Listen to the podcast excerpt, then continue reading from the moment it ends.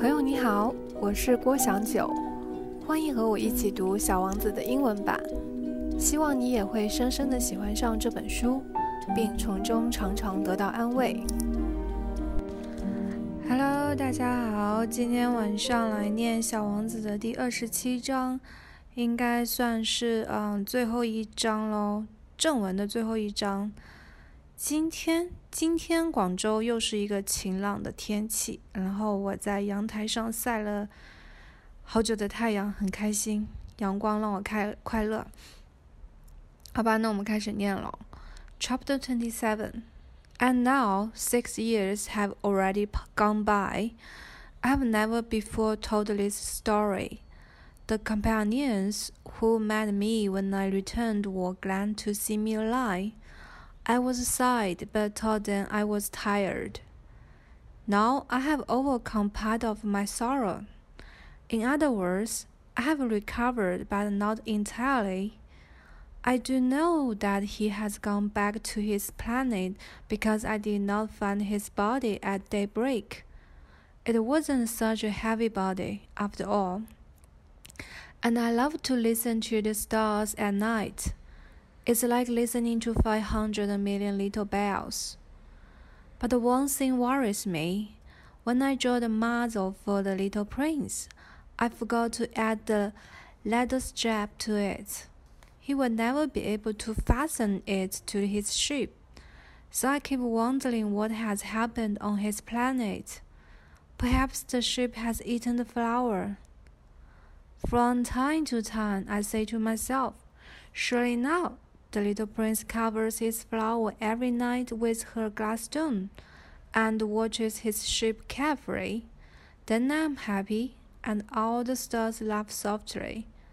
But then I think, everyone can be absent-minded at times, and it only takes once. He forgot the glass stone one evening, or the ship slipped out noiselessly during the day, during the night and the little bells all changed themselves into tears.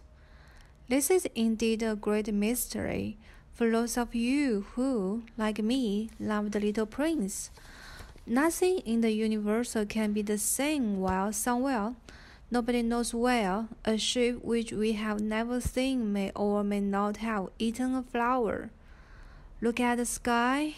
Ask yourself, has the ship eaten a flower? Yes or no? And you will see how everything changes. And no grow ups will ever understand why it is so important. 以上呢就是第二十七章的内容。二十七章的内容讲的就是，嗯，作者说到现在六年已经过去了，我从来就没有跟别人讲过这个故事。嗯，就是他看到他回来的同伴很高兴，作者还活着。但是作者只跟他们说：“哦，我很悲伤，我只是很累而已啊。”然后我很累。现在呢，作者已经稍微嗯不那么悲伤了。换句话来说呢，他已经恢复了，但是并没有全部恢复。他知道小王子已经回到了他的星球上，因为第二天他没有发现他的尸体。嗯，毕竟小王子的身体也不是一个很重的身体。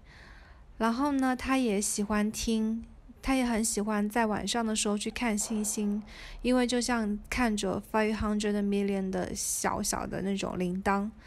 但是呢，有一件事情让作者很担心，因为他在给小王子的羊画口罩的时候，他忘记了把那个皮的那个皮的那个带子给画上去，这样子的话，小王子就很就不能把他的羊拴住了。所以呢，作者一直就很很担心，嗯，什么有什么事情会发生在小王子的星球上，羊有没有把他的花吃掉？所以经常作者就问，就就会跟，但是嗯，随着时间过，他又会跟作者就会跟自己说，当然没有了。小王子每天都会用那个玻璃罩，嗯，把那个花给罩住在晚上，然后也会看他的羊，看得很仔细。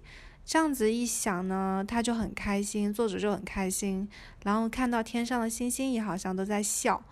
但是呢，然后他又会在想，每个人都总会有走神的时刻，但只要走神一次，的话呢，比如说他小王子忘记了在晚上忘记了给他花放那个玻璃罩，或者是他的羊悄悄的溜走了，溜出来了在晚上，然后一想到这个，天上的星星好像都变成了那些笑着的铃铛都开始变成了眼泪，然后作者就说这真的是一个非常很神秘的事情，对于像像他一样喜欢小王子的。我们来说，在这个星球上，在这个宇宙上，有一个神秘的地方，有一个地方，也不知道在哪里。我们都很担心，有没有一只羊有没有把一朵花去吃掉。然后作者说：“你抬头看一下太阳，问问你自己，羊有把花吃掉吗？你是吃了还是没有吃？然后你每当你这样问你自己的时候，你就会发现。”有很多事情都会在发生改变，然后作者最后说：“但是呢，成年人是不能够明白为什么这些事情会这么重要。” OK，这里就是嗯《小王子》这本书正文的最后一章，第二十七章，很有意思的一个结尾。好，那我们就读到这里喽，拜拜。